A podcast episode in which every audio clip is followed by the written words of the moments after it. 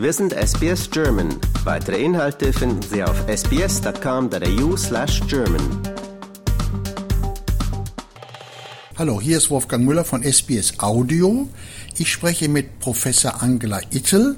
Sie ist die Präsidentin der Technischen Universität in Braunschweig. Und Sie sind hier mit einer Delegation anderer technischer Universitäten, um hier Kollegen in Australien zu besuchen. Genau. Warum? Warum? Ja, ich bin auch die Co-Präsidentin der führenden deutschen technischen Universitäten, die TU9 Allianz. Und mit denen bin ich hier als äh, in einer Delegation und wir besuchen unterschiedliche Universitäten, um unsere Beziehung zu den Universitäten äh, zu vertiefen. Wir haben schon sehr, sehr gute Beziehungen, weil äh, die Universitäten in Australien haben ein sehr ähnliches Mindset. Äh, wir arbeiten ähnlich, wir haben ähnliche Ziele und natürlich besuchen wir auch Universitäten mit dem technischen Schwerpunkt und ähm, haben diese Gelegenheit jetzt genutzt, um hier nochmal neue Kontakte zu knüpfen, aber auch ähm, einfach da nochmal gerade nach der Pandemie auch äh, Kolleginnen und Kollegen zu besuchen und die äh, wieder aufzufrischen und zu vertiefen. Und wie steht es mit dem Austausch zwischen Deutschland und Australien oder Australien Deutschland? Sie erwähnten Covid, das war ja natürlich dann so ein richtiger, so eine Pause. Ist das ja. wieder so wie vorher? Es wird jetzt wieder so wie vorher. Die australischen Kollegen von der äh, University hier in, in ähm, Sydney, die waren jetzt schon auch zweimal in Deutschland und haben Kolleginnen und Kollegen besucht. Und äh, wir sind jetzt hier und ähm, äh, Kollegen, Forscherinnen und, und, und Forscher, die ähm, haben jetzt wieder die Gelegenheit, auch wirklich tatsächlich vor Ort gemeinsam zu forschen und der Studierendenaustausch ähm, nimmt auch wieder Fahrt auf.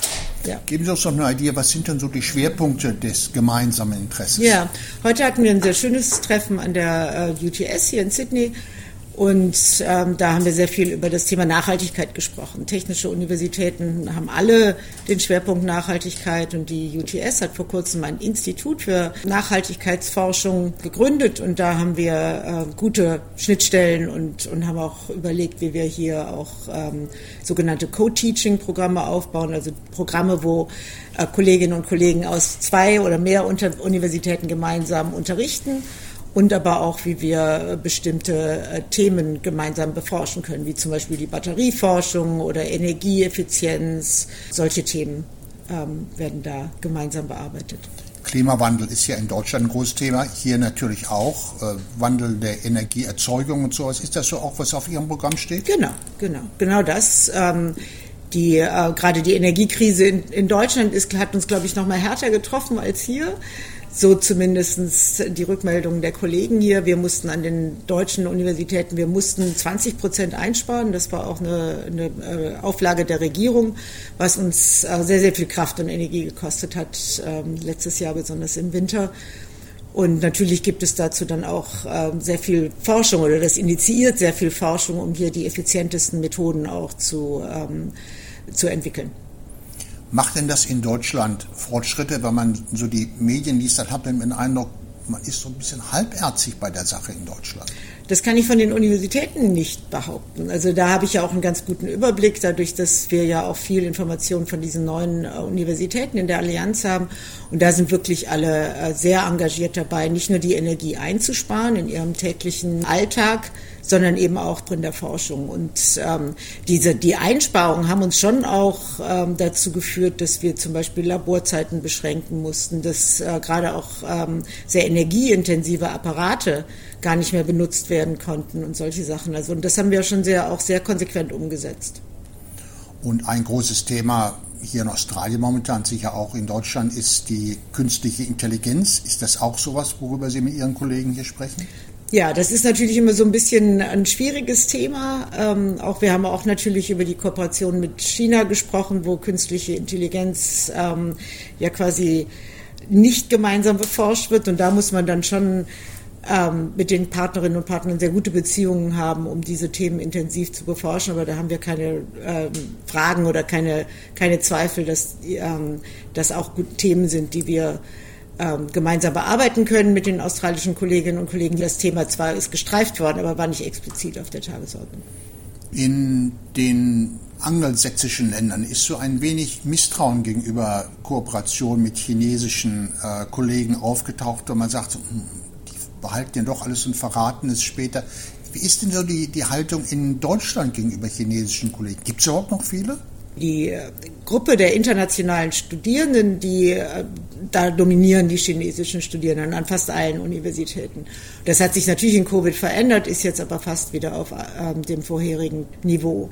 Die deutsche Bundesregierung hat ja gerade eine China-Strategie und eine nationale Sicherheitsstrategie veröffentlicht, wo ähm, ganz deutlich gesagt wird, da wo es sinnvoll ist und da wo es auch mehr oder weniger risikofrei ist, äh, auf jeden Fall die Kooperationen aufrechterhalten.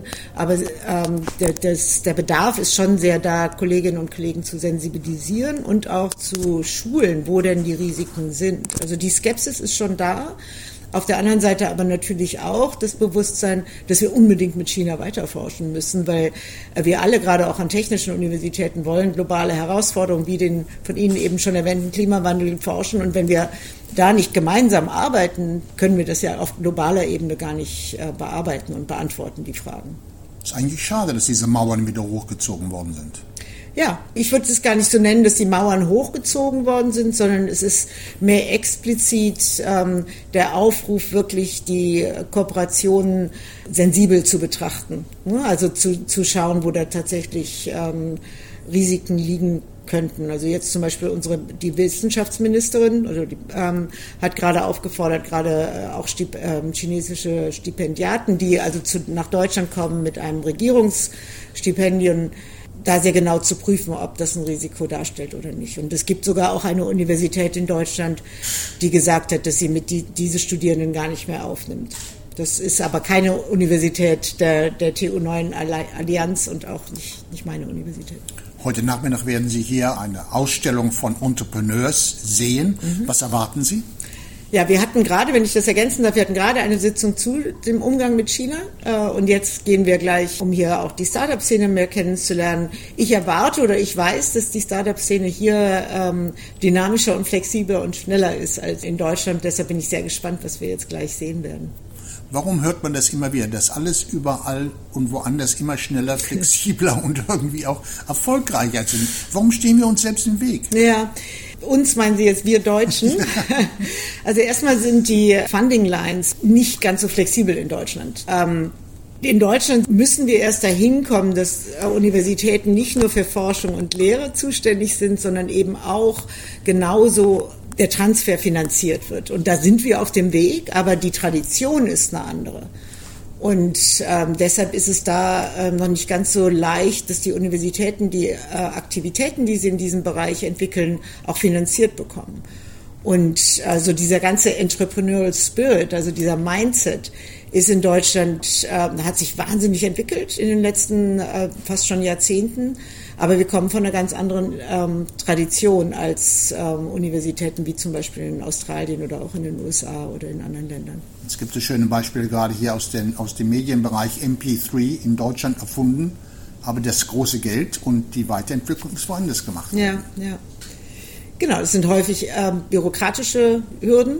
Eben in der Session hat ähm, ein Kollege gesagt, dass in Australien eben der Risk Approach genutzt wird und ich würde denken, äh, würde in Deutschland den, den, den Ansatz eher als Sicherheitsansatz ähm, setzen. Das macht man nicht, bevor man sich genau sicher ist, ob etwas auch ähm, funktioniert oder ob etwas sicher ist.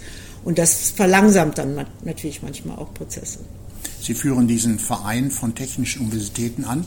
Sie sind aber von, von Ihrem Berufsweg her eigentlich Psychologin. Ist das richtig? Ja, ich bin Psychologin und neun, es gibt ja neun Universitäten in diesem Verein und vier davon werden inzwischen von Frauen geführt, die alle keine Ingenieure sind. Und das ist äh, natürlich von manchen wird das noch bemerkt, aber gerade im Wissenschaftsmanagement geht es ja nicht unbedingt darum, dass ich ein bestimmtes Fach besonders gut kenne, sondern dass man führen kann und managen kann und äh, Vernetzungen, Verknüpfungen schaffen kann.